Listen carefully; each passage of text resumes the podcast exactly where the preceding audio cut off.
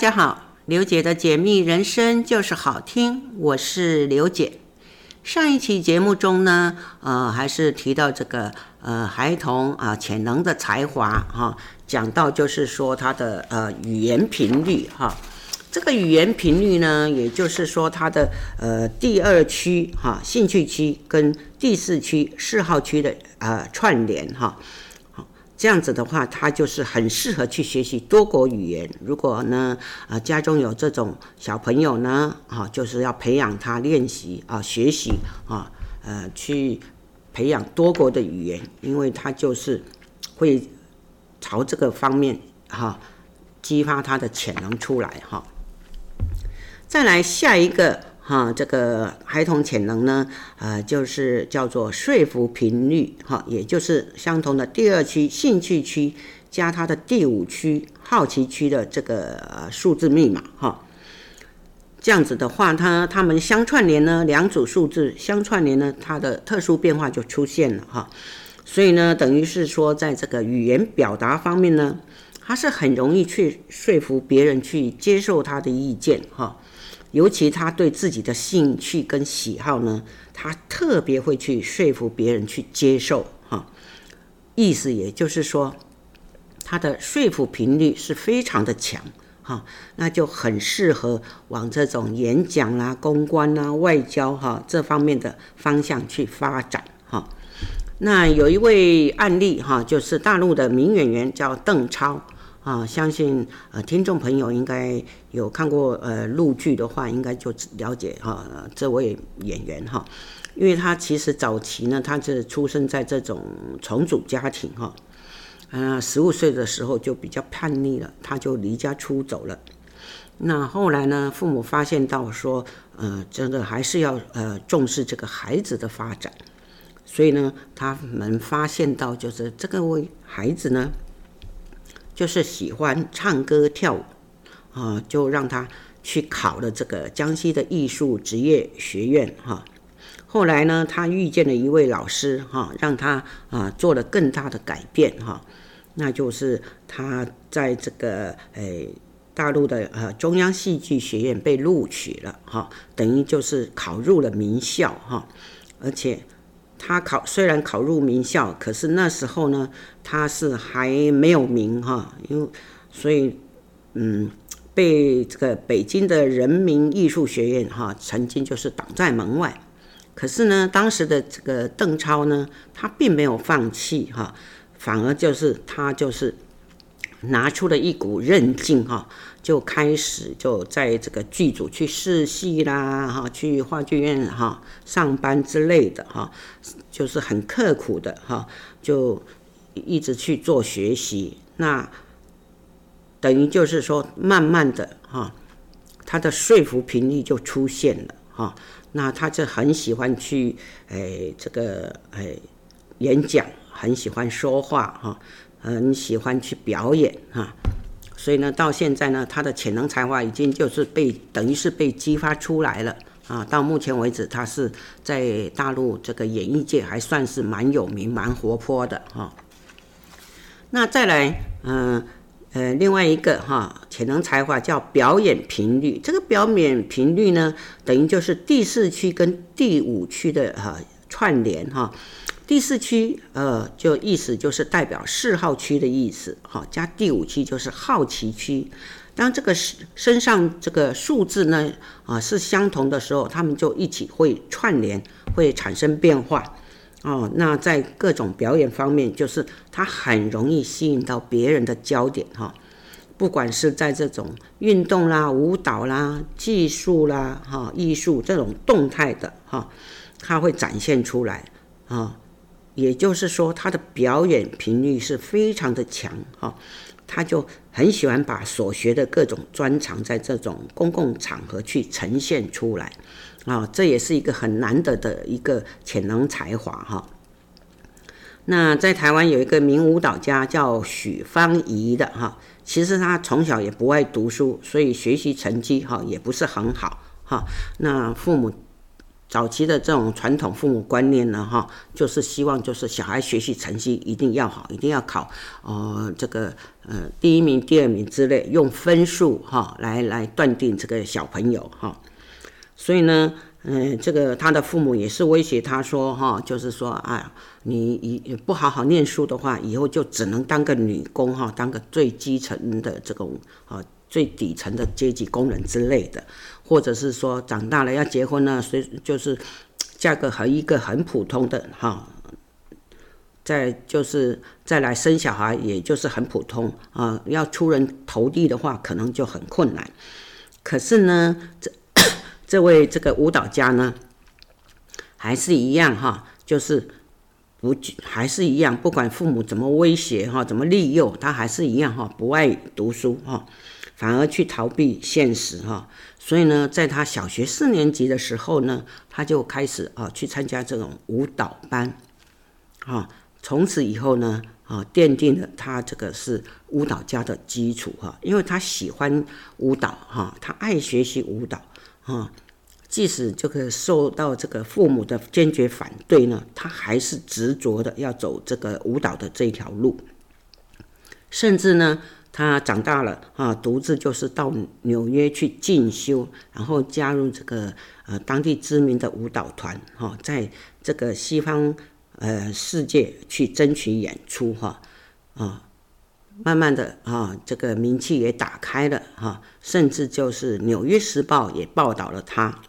啊，这时候呢同啊父母也认同。啊，他的执着是对的哈，所以呢，他的身上的数字呢，哈，就是四号区加好奇区去相连接的哈，那它就是有展现出它的这种特殊潜能哈。那再来哈，还有一个叫做设计能力的潜能才华哈，设计能力潜能才华等于就是第一区跟第三区的数字啊去相连接哈。这个设计能力呢，意思也就是说，它会在这种设计啦、技巧啊、特殊技术、手艺啊、艺术这种厨艺方面去展现他的天分哈。那如果是说他真的好好的朝这个兴趣跟喜好啊去启发，那他将来就是哈一位高手哈。所以说，等于这个他的设计能力是超强的啊。那也是是一个很难的特殊潜能，所以呢，我们父母呢就去，呃，看这个小朋友的这个他的数字哈，来去啊、去做他的专长去培养哈。那有一位叫做许廷瑞的案例哈，他实际上他现在是很有名的铁雕艺术家，还有家具设计师，甚至他也是一个乐团的主唱哈，一样的。他的学习成绩并不怎么样哈，那就是会翘课去打撞球啦哈，那等于就是在我们传统的观念呢，就认为是这个是坏学生哈，问题学生了啊。最后他也是勉勉强强重考了一所这个名声并不是很好的一个私立高中哈。可是呢，他遇到了一位贵人哈，就是一位武术教练叫李荣峰的哈。就带给他人生中另外一个重要启发，等于把他的潜能启发出来了哈。因为当他就是认为自己哈很厉害的时候，可是呢碰到高人的时候啊，被这个教练打败之后啊，他就是让他觉得要变得更强哈。所以呢，他就是呃不服输的哈的个性呢，他就天天的泡在这种道馆里面去哈。啊，去吸收这个教练的信念跟正气。那这位许廷瑞呢，因为他不是照着传统观念学习去走的，所以他不喜欢照着这种哈秩序哈这种制度去走，所以就是学校会认定他是一个坏学生哈。可是呢，他经过这种哈诶这个道馆哈这个教练的熏陶培养以后，慢慢的啊。从呃个性上，从他的潜能上，就发现到他自己哈会有设计的能力，有设计的才华，所以呢，他慢慢的就就朝这种设计的哈呃技巧去学习哈去培养，所以呢，他很多作品哈，他是会展现出他历经挫折后的重生力量。所以呢，他等于是实际上他的作品是不少收藏家呃的一个呃心中的一个呃新锐设计师哈。所以呢，学习成绩不好，并不是他是一个有问题的人物哈。所以我们家长呢，一定不要。放弃自己的小孩哈，呃，每个小孩都有他的潜能才华，只是我们要如何去启发他，这是很重要的哈。再来还有一个就是第三区跟第二区的相连接哈，那相连接产生就是它会产生一种特殊能力的啊变化出现哈，尤其呢在这种知识方面的哈。呃，运动方面的哈，才艺啦、手艺，其实都是很容易这种达到他的高水准哈。只要是他是有兴趣的，他都会做得很好，甚至呢，他是可以超越别人的哈。那这种潜能呢，也是一样哦。我们父母要去呃，这个耐心、细心的去发掘他是不是有这种啊潜能才华哈，再来做培养哈。那有个案例哈，叫做张许哈，呃，这个是围棋神童哈。那他在六岁的时候呢，他是开始在学呃围棋的哈。那第二年呢，他就在一场这个呃神童对抗赛哈，就已经哈比赛出得名次了。所以那时候呢，是诶。当时呢，是由这个以前的清华大学的校长哈沈君山啊，跟这个啊小朋友哈去做对抗哈。那最后呢，这个沈君山教授居然是啊弃子认输哈。所以到最后呢，发现到这位呃张许呢是呃是有这种潜能存在哈，所以呢就收了他为义子哈，去教导他哈。其实他九岁的时候就已经呃跻身这个台湾围棋的十杰里面了哈，所以在二十三岁那一年的时候呢，他去日本比赛，就拿下日本七大棋赛之一的本因坊头衔哈，是日本史上第二年轻拿下该奖的职业棋士哈，所以呢，这个当他的才华哈被启发的时候。被看中的时候，他自己自然而然的哈，他就会把他的才华展现出来哈。因为以前这是我们常常讲的这个小朋友十岁的时候呢，我们常常是懵懂无知呢。可是呢，这位朋小朋友呢，他已经就是只身去人生地不熟的地方啊，去甚至去拜访这个旅日围棋国手林海峰为师哈。所以展开他很辛苦的这个学习的呃生涯哈，所以那时候呢，这个林海峰啊，这个跟他的父母呢哈，定了一个很严格的规定哈，就是说，嗯，孩子如果没有成为职业棋士的时候呢，啊，请父母不要来探望他的孩子。哈，所以呢，意思也就是说，父母不要来搅局了，哈，不要来出意见了，不要来左右他的思想，哈，因为一定要让他专心学习。既然他有这种才华，就是要好好的培养。那这个呃，以以前的这个围棋国手哈林海峰，果然就是没看走眼哈，把这个这位小朋友把他的才华哈表表演啊表现的这个淋漓尽致哈。再来，嗯、另外就是第三区跟第四区的这个相连接哈，我们叫它做带动能力的潜能才华哈，这种也是一样，它会在各种这种表演的功能上哈，或者是运动功能跟带动能力的表现，它都是非常的特殊。而且呢，他的学习能力也很强哈，甚至他会把他所知道的技巧、所学习到的技巧跟知识，他会传授给别人哈，他不会小气的哈，他喜欢啊就分享给别人，这是就是真的也是一个很特殊的潜能才华哈。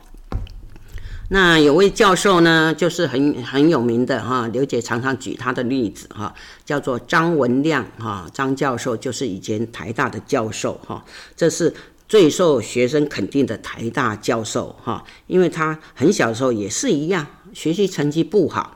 哈，然后就是呃那个被学校认定是坏小孩哈，问题学生哈，直到他在上大学的时候才啊碰到一个贵人的老师哈，鼓励他。实际上，这位张文亮教授呢，他是属于天才型的啊，潜能才华。还好，就是说碰到了贵人的老师哈，能够把他培养起来哈。好，我们休息一下，待会儿再继续跟大家分享。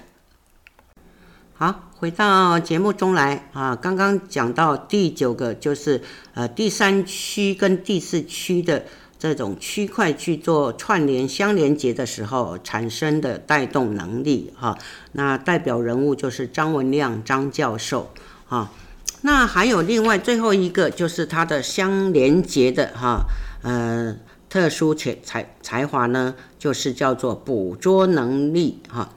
也就是第三区跟第五区的哈，这个哈，如果有相连的数字呢，他的学习能力是超强的哈。可是呢，要呃重点提示就是说，他是近朱者赤哈，近墨者黑哈。那环境很重要哈，因为他是对周边所看到的这种新事物或者这种特殊的活动跟目标呢，他是很容易快速的啊去捕捉到啊他的大脑里哈，经过他的大脑去转换，他就可以变成自己的专长啊特色跟技术哈啊，意思也就是说他的捕捉能力是超强的哈。那在学历上呢，我们有另外一个专有名词，我们称它为天才型的潜能才华哈。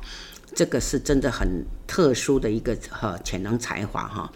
如果呃父母呢有听到我这以前的那个呃分析呢哈，这个分享呢哈，学历上哈，大家可以试着哈把小朋友的这个姓名去组合起来，嗯。产生这些数字哈，你就可以看到自己小朋友的啊潜能才华是在哪里哈。那这代表人物呢，有一位就是新生代的吉他演奏家哈，他是属于吉他神童哈。那当然了，因为他的背景是就是爸爸是学音乐的，所以呢他在受他爸爸。嗯的熏陶之下呢，他其实他三岁的时候呢，他就已经登台演出了哈，因为他有学习的环境嘛哈。然后六岁的时候呢，他居然去学习了电吉他哈。实际上呢，有很多这种哈媒体这种报道哈，就哈。对他的这个小朋友呢，哈谢豪呢，他用的最多的词就是说不可思议，怎么可能呢？啊，三岁就懂音乐啦，六岁就学电吉他的哈，但是他真的是哈有这个才华哈，有这种捕捉能力哈展现出来，所以呢，他的电吉他是出神入化的手艺的哈，但是呢，他不是只有在这种音乐方面也很有很杰出哈。实际上呢，在课业方面哈，在这种呃英语这些一般的呃文科方面哈，他也是哈没有哈放弃哈，也是常常就是呃学习成绩哈非常的优良哈，也拿到哈大奖之类的哈。所以呢，他等于就是说哈，并没有把自己的兴趣爱好而耽误到他正常的这种课业哈。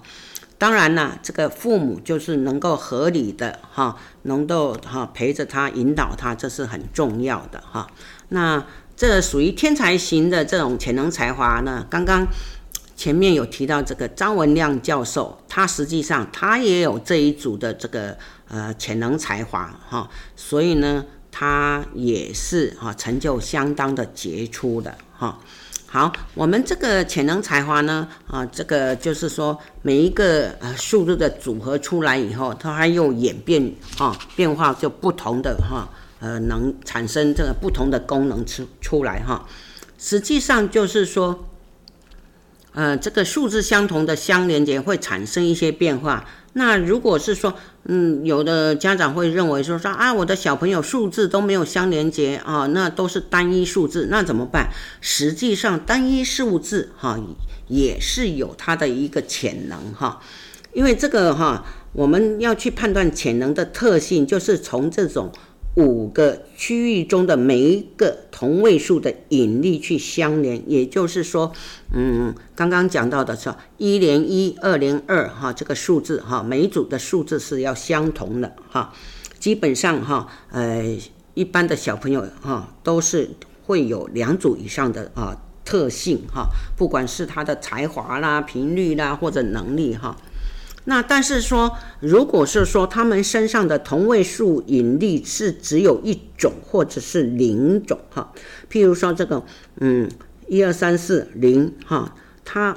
我们就是要会去看它的第二类或第三类的相连，所以呢取名字哈虽然很重要哈，但是呢实际上哈呃不要去害怕说我要取多漂亮多美的名字啊，我们主要是要看它的数字密码。会产生出什么样的啊潜能才华哈？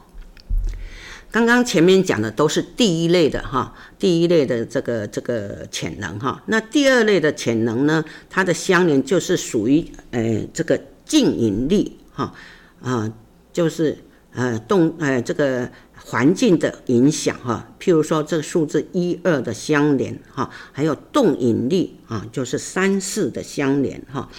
这个理论呢，其实都是来自于宇宙天体的这个地球磁场论哈，所以呢，还是有它的潜能才华可以看得到的哈。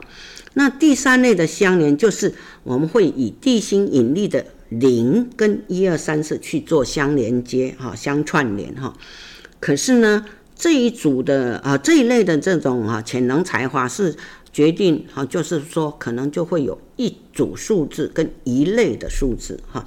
当另外一组没有组成第二类的时候呢，它才可以相连的哈。所以这是稍微有一点复杂的哈。那多练习以后就会知道哈，这个自己的小朋友是属于什么样的潜能才华哈。第二，因为第二类的潜能，它的特殊之处就是是它是会很容易受到这种。外界的环境影响而启发出来的特色哈，那第三类它最特殊的地方是，它会忽然间爆发出来它的潜能哈，哇，那往往就会因为这种环境啊、家庭啊、学校而塑塑造出来的这种超级天分哈，所以呢，有时候不要认为自己小孩子怎么都比不上人家哈，实际上啊，你仔细去观察小孩子的。啊，这些兴趣哈，这些这个呃个性特质，你就会慢慢发觉到哈。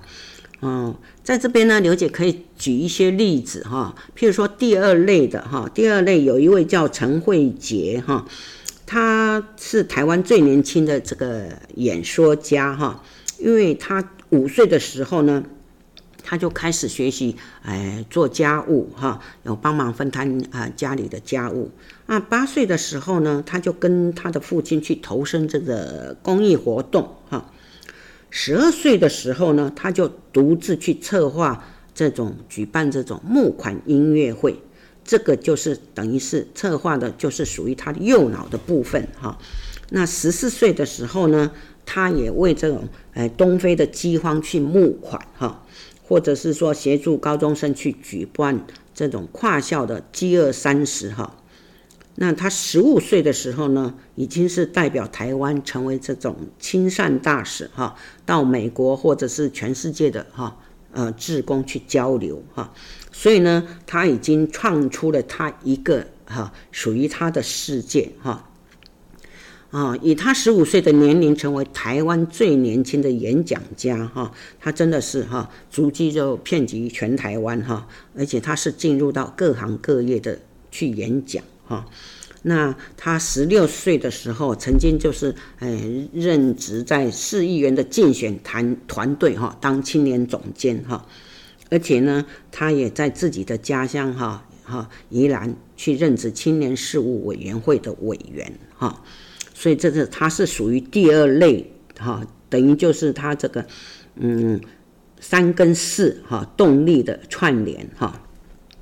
当然它还有另外一组的哈潜能哈。那在这边呢，刘姐就没有多说，因为会可能会让呃听众朋友们去搞混掉哈。那再来第二个第二类的这个分享案例哈，就是叫做徐志宏哈，他是台湾的一位画家哈。那他呢，从小就喜欢画画哈。上了国中以后呢，他就开始养成每天画画的习惯，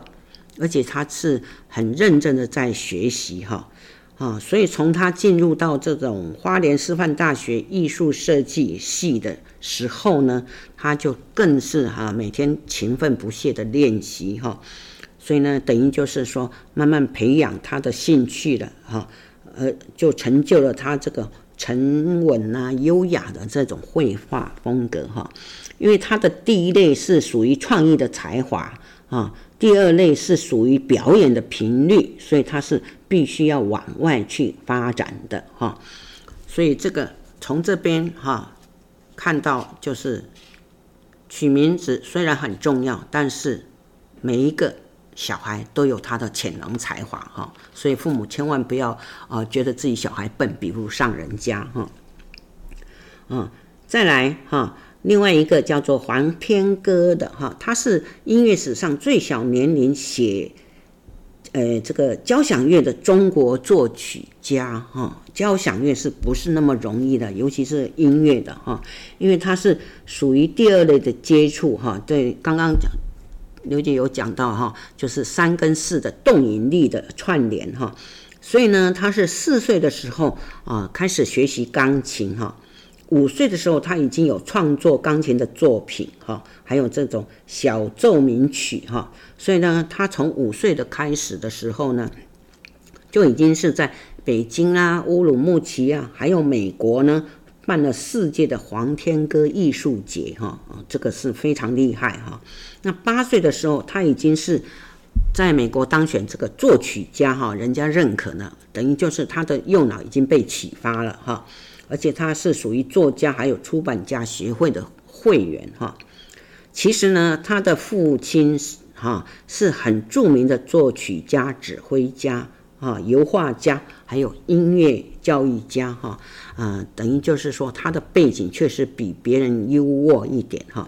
而且他的母亲是著名的诗人，哈，所以他等于是在文学方面，哈，也有一定的这个水准了，啊，嗯，所以呢，当父母，哈，呃，有这个环境给他的时候呢，哈，而且父母能够引导他，所以他是变成就是史上最。哈，小年龄的啊，中国作曲家哈。再来有一个石玉婷哈，她是属于中国高尔夫国家队的队员哈。当然也是因为啊，这个父亲工作的因素，他接触到高尔夫了哈，所以他会产生兴趣而成为职业哈。呃，所以十八岁的时候呢，他就已经是呃成为国家代表队哈。那他就是他一样哈，他除了有呃，有第一类的这种哈潜能才华以外呢，他还有第二类的哈，呃，这个说服频率哈，所以他必须哈，他的潜能才华，我们要培养他，就是他必须要高调哈，往外发展哈。再来一个哈，这个呃，台湾电视木偶剧团的一个团长哈，嗯，小时候呢，他就是一下课的时候呢，他就是。喜欢跑到这个庙前面去看这种野台戏哈，所以呢，他是在那些这种日积月累这种时呃时光里呢，所以他对这个布袋戏就产生了啊呃，兴趣哈，产生了归属跟认同哈，甚至向往哈，所以呢，国中二年级的时候呢，他就会利用这周末的课余时间哈。在摄影棚哈，跑到呃人家的摄影棚里面当一个小学童哈啊，去学习他喜欢的事情哈。等到他这个上了高中的时候呢，哈一样的哈，他就是啊，除了啊在学校求学以外呢，他也是还是一样啊去学习这种哈操纵啊木偶剧团的这种专长哈。然后在这个剧团哈，哎，这个浮浮沉沉了十五年哈，那操这个操偶啊，就是操作这个木偶啦，还有要怎么制作木偶啦，他都学习到了哈，而且他懂得求新求变，还有甚至有创意哈。那这位黄世志呢，他就是希望能够让呃大家能够爱上布袋戏哈。所以呢，他这也是一样哈。呃，除了是有一组的特殊才华，他另外也有这种第二类的哈潜能才华出现哈。再来另外一个啊，嗯、呃，这个休息一下好了，嗯、待会儿哈再继续跟大家分享哈。所以呢，小孩没有是笨蛋哈，只是父母要怎么懂得去启发他。好，我们再回到节目中来啊。刚刚讲到就是属于这个第二类的这个孩童潜能才华哈，嗯、这个就是诶，刚刚有讲到一位黄世志，就是这个是电视木偶剧团的这个团长哈。那再来一个案例呢，就是前面有提到过哈，因为他是有第一类的这个潜能才华哈，那相对的他也有第二类的呃潜能才华哈。叫做陈冠洲啊，因为他就是也是从小就不爱上课哈，可是他爱画画哈，所以呢，他就把每一堂课都当成美术课在上哈。那有一次哈，在一个呃这个机缘之下，他接触了这个乐高的积木哈，所以呢，他就以乐高积木来这个拼凑成这个庙宇啦、中药行啦哈。那然后呢，慢慢的，他的这个呃习惯哈，这个记忆哈，越来越纯熟了。最后，他是用了四万块的乐高积木啊，去打造出这个台北龙山寺。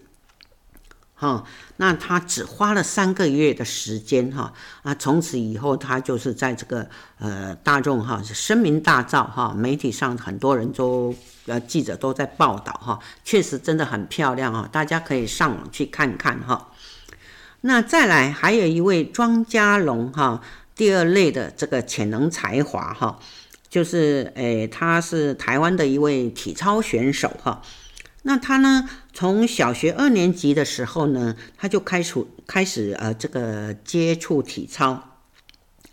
那他进体操队呢？哈，也是就是嗯，没有很认真哈啊，前面有讲过了哈，就是他好像说他自己啊被骗进体体操队哈，实际上他也是一样，身上有第一类的潜能才华哈，那还有第二类的才华哈，所以呢，他就是呃有发挥到他这个潜能才华了哈，所以他可以把他的这体操动作呢。啊，越来越发挥哈，而且就是努力这个把这个难度越加越呃越越难哈，而且他练习出来，发挥他的独特的特色哈，就是那个把那个双杠跟跟那个鞍马哈啊，能够是创出独特的这个这个体操哈，所以他同样的他也有第二类的这个潜能才华有发挥出来哈。再来一位这个中国的一个少年发明家哈，叫做雨果哈。雨果呢，他也是一样哈，他的潜能才华呢，他的第一类的这个那个潜能才华是属于说服频率的才华哈。那他第二类的哈潜能才华是属于设计能力的才华啊。那设计能力呢，那他就是说。他在九岁的时候呢，啊，就已经有多项的这个国家专利了。哎，刚开始呢，他只是好玩哈，喜欢玩哈。可是做完了以后呢，哈，他觉得啊，这些产品呢，都是可以带给每个人来便利哈。呃，就是觉得这他发明的产品都是可以呃提供给一般的人在使用哈。啊，当然了，他也喜欢看书哈，所以他每天他也是就是花在这阅读上面哈，每天也是花了一个小时左右，因为这个就是他能够让他创造他的设计能力哈，所以呢，他就嗯从书本上哈把他的这个设计能力启发到了，所以他就哎申请了很多的这种国家专利哈。所以他不但有第一类的潜能才华，他还有第二类的潜能才华哈。那再来有一位这个诶中国音乐神童哈，这个在他两岁的时候哈，他就偶然听到这个诶这个儿歌哈，叫做《玛丽的小绵羊》哈。那他呢就可以弹出啊大概一模一样的旋律哈，所以他在音乐方面就是有非常，呃，嗯，这个的才华哈。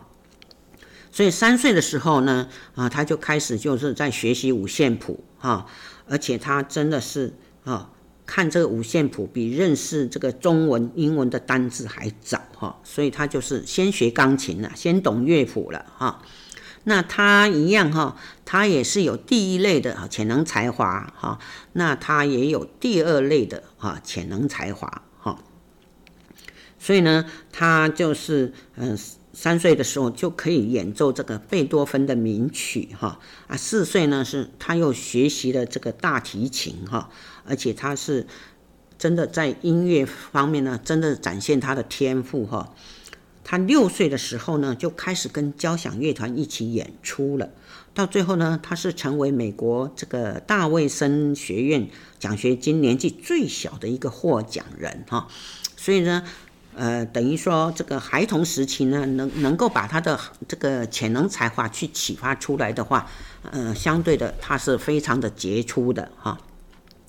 另外有一位就是叫做卓君的哈，呃，这个他是中国机械舞达人哈。那实际上呢，他是生长在乡村里面哈，所以呢，乡村条件并不好哈，呃，这个资源有限，所以他是靠这个上网去看那个视频去呃自学这个练舞哈。所以呢，在他高中的时候呢。呃，这个老师呢就批准他在学校开这个街舞社哈，是一个社团哈。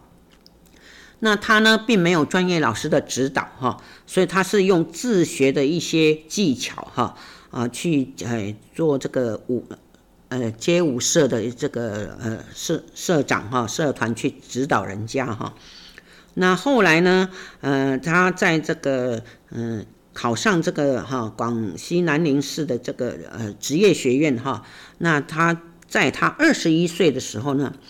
凭着他这种呃对这个舞蹈的热情哈，就编出了这种机械舞哈演出哈，而且是夺得这个第二届中国达人秀的年度总冠军哈，这些呢都是就是他的才华潜能都被启发出来了。所以相对的，他就是非常的杰出哈。那还有一位就是台湾的一个职业围棋棋士哈，叫做余丽君的哈，也也是一样，四岁的时候哈，爸妈为了让他能够刺激学习，所以他就开始接触儿童围棋啊。那后来就是他的父母发现他对围棋的喜好跟天分，所以就是呃。变成就是让他专心的练习哈，所以他其实在上小学以前呢，他的实力呀，都是已经上了这种围棋业余的初段了哈。到了小学四年级的时候呢，他就是已经进入这个棋棋院哈，成为这个院生哈。所以呢，在他这个进入围棋专班的时候呢，他就呃成功的取得了职业棋士的资格哈。这些都是一样，就是说，当他的潜能有有被启发的时候呢，而且都是在小孩子很小的时候启发了，所以他的学习就是一路就会顺畅的，因为他是随着他的兴趣，随着他的嗜好啊去启发他哈。那在中国有一位小飞鱼哈，叫做王义纯，他是就是也是一样，就是在六岁的时候呢。他就被那个哈业余的一些这个大陆的这个呃体育学校看中哈，所以呢就是培养了他往这个游泳之路去走哈。那相对的就是他的表现非常的优异哈，所以就是变成这呃在这个全国那个少儿游泳比赛哈，好是他第一次参加这个全国性的比赛哈，他一下子就拿得拿到了这个八枚的金牌哈。所以呢，他也是，就是他有这个第二类组的这种潜能才华发挥出来哈，所以他就一直在这个五十米的蝶泳跟一百米蝶泳呢，都是全国锦标赛的这个金牌，获得金牌哈。好，这个这些例子都是属于第二类的潜能才华哈，这个呃都是有充分发挥出来的。那还有刚刚前面刘姐有讲到第三类的这个潜能才华哈，第三类的潜能才华呢哈是呃刘姐在这边呢也是一样哈，用案例哈，用这个哈。网络上查得到的一些哈比较大众人物哈，大家可以去计算他的这个呃姓名哈啊笔画哈，把它化简成数字哈，就知道他的基因密码、潜能基因密码在哪里哈。那这边第三类的这个呃潜能才华呢，有一位这个中国广场舞的第一人哈。因为他是编排这个广场舞，呃，小苹果哈，这个征服了这个大陆的两亿的这个妈妈婆婆哈，他叫王广成哈。实际上呢，他是有学习舞蹈了，小时候四岁的时候他就开始学习舞蹈了啊，九岁就学习健身舞，所以他是有舞蹈基础的哈。后来他就是呃，成为这个部队里面的文艺兵哈之类的哈。而且呢，因为本身喜欢呃学习嘛啊、所以呢，他就是学习世界各地的健身舞哈、然后他就把最炫的民族风他编成舞蹈哈、去参加这个美国的这个诶、健身运动大会哈、所以他就一举成名了。因为这个在那时候他的比赛呢哈、现场就是有一万位的这个外国健身舞教练哈、都跟着他一起跳哈。所以后来他就是呃呃出了一张这广场舞教学的这个这个呃 CD 哈，这样子他就创办了他的天团健身哈，所以呢，而且他获得了这个。呃，这个什么天使投资基金五百万去打造这个广场舞的 APP 哈，所以这个它是属于第三类的这个哈才华哈，就是影响力哈，它是用呃这个声音传达出哈，表示它的影响力是非常大的，因为它除了第三类的潜能才华，它也有第一类的哈特殊才华，所以这个能够让它能够这个呃潜能就完全的发挥出来哈。那再来另外一个哈，这个诶那个滑冰哈，天才美少女哈，这个朱毅哈，她是也是一样，很小的时候就开始学习滑冰哈。那她七岁的时候开始学习哈，那十六岁的时候呢，她就哈呃这个得到了全美啊这个花式滑冰的锦标赛新人组哈冠军了哈。那在日本有一位很有名的插画师哈，叫做奥村门土哈，他是呃呃怎么讲？他的环境呢是父亲是一位音乐家哈，母亲也是毕业于这个呃这个艺术学院，所以呢，他三岁的时候就是呃基因传承了，就展现出惊人的艺术天赋哈。所以呢，他上小学以后呢，他就是各种绘画都得奖哈，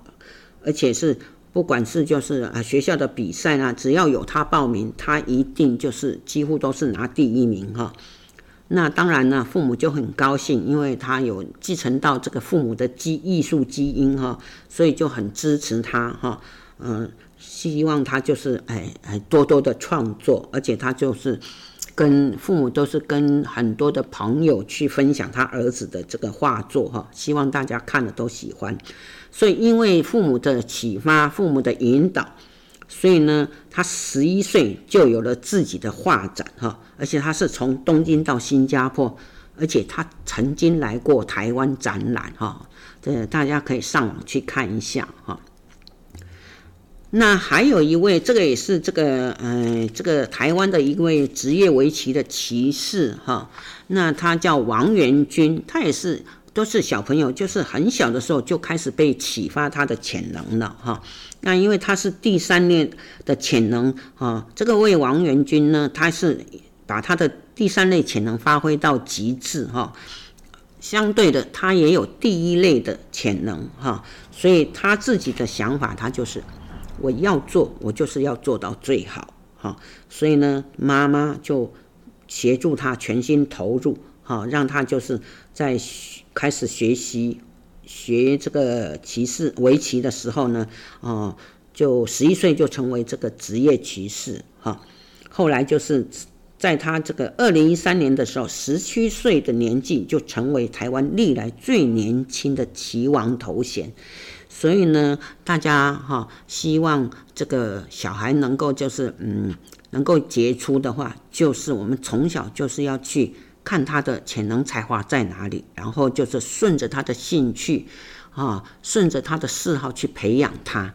这样子哈呃小孩自然而然哈他就是一定可以把他自己的潜能才华呢发挥得淋漓尽致。好，今天就跟大家分享到这边哈。那下一期呢？哈，刘姐再跟大家讲，呃，有些因为这种才华有时候会有碰到障碍，那如何去破除？哈，那下一期刘姐再跟大家来分享。好，拜拜。